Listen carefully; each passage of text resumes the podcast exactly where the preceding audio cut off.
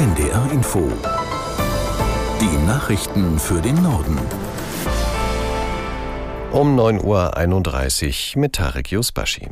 Es gibt eine Einigung bei der Weltklimakonferenz in Dubai. Zum ersten Mal gibt es jetzt einen groben Plan für einen Ausstieg aus Kohle, Öl und Gas. So wurde es in der Abschlusserklärung festgeschrieben. Hauke Schelling aus der NDR Nachrichtenredaktion hat die Details. In der Abschlusserklärung ist die Rede von einem Übergang weg von fossilen Brennstoffen. Immerhin klingt das deutlicher als in einem vorherigen Entwurf für eine Abschlusserklärung. Der Präsident der Weltklimakonferenz, Sultan Al-Jaber von den Vereinigten Arabischen Emiraten, spricht von einer historischen Einigung. Ob das Länder wie Deutschland genauso sehen, das darf bezweifelt werden. Denn rund 100 Staaten, darunter eben auch Deutschland, hatten sich ja für einen kompletten Ausstieg aus Kohle, Öl und Gas stark gemacht und den gibt es jetzt zumindest erstmal noch nicht.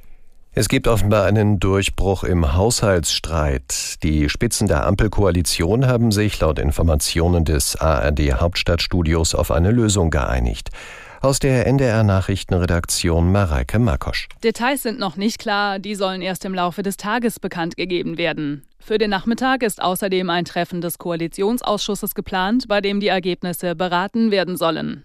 Die Regierung hatte fast vier Wochen lang darüber gestritten, wie sie das Milliardenloch im Haushalt stopfen will, das durch das Urteil des Bundesverfassungsgerichts entstanden ist. Insgesamt geht es um 17 Milliarden Euro allein fürs kommende Jahr. SPD und Grüne wollten dafür eine erneute Notlage erklären, um die Schuldenbremse aussetzen zu können. Die FDP hatte sich dagegen für mehr Einsparungen ausgesprochen. Die Union hatte bereits angekündigt, eventuell wieder vor das Bundesverfassungsgericht ziehen zu wollen, falls die Schuldenbremse ausgesetzt wird. In Polen kann das neue Kabinett von Ministerpräsident Tusk die Arbeit aufnehmen. Der Regierungschef und seine Ministerinnen und Minister wurden offiziell von Staatspräsident Duda vereidigt. Bereits gestern Abend hatte das Parlament Tusk das Vertrauen ausgesprochen. Er führt künftig ein Dreierbündnis an, das aus seiner eigenen liberal-konservativen Bürgerkoalition, dem christlich-konservativen Dritten Weg und dem Linksbündnis Lewica besteht. Die bisherige nationalkonservative PiS-Regierung hatte bei der Wahl Mitte Oktober ihre Mehrheit verloren und ist die Macht nun los. Die Ukraine kann weiter auf die militärische Unterstützung der USA für den Verteidigungskrieg gegen Russland hoffen. Nach dem Besuch des ukrainischen Präsidenten Zelensky in Washington ist allerdings unklar, wie hoch sie ausfällt und wann sie zur Verfügung steht. Aus der NDR Nachrichtenredaktion Ulf Hilbert. Vor allem bei den Republikanern stieß Zelensky mit seinem Wunsch nach weiteren Milliardenhilfen auf taube Ohren. Sie wollen dem Ersuchen von US-Präsident Biden für ein weiteres Ukraine-Hilfspaket erst dann nachgeben, wenn die Demokraten ihnen Zugeständnisse in der Einwanderungspolitik machen. Biden sicherte Zelensky zwar weiter die volle Unterstützung zu, und er verwies auch darauf, dass der russische Präsident Putin nur darauf warte, dass die USA hier nachlassen würden. Dennoch blieb Zelensky am Ende seines Besuchs nur die Hoffnung, dass es mit der Militärhilfe aus Washington irgendwie weitergeht.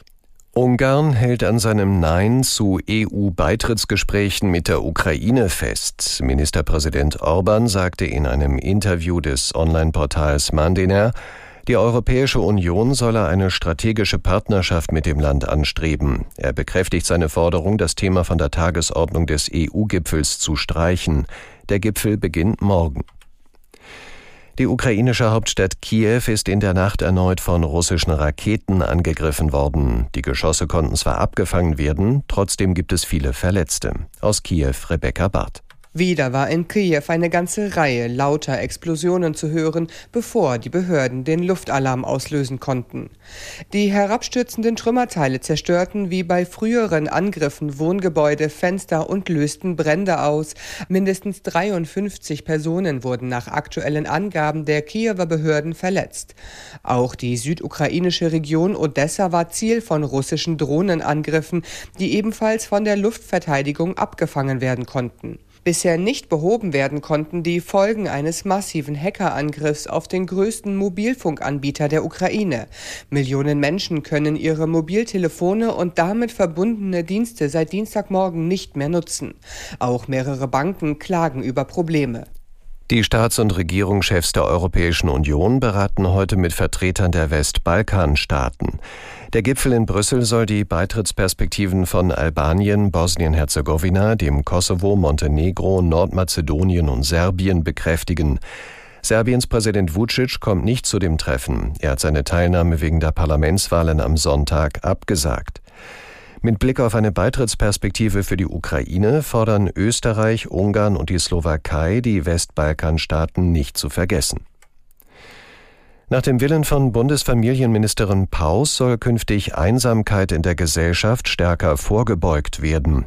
Die Grünen-Politikerin stellt dazu heute ein Strategiepapier vor. Aus Berlin Eva Ellermann. Einsamkeit sieht man nicht, aber sie geht uns alle an. Das ist die Botschaft, die die Bundesregierung aussenden will.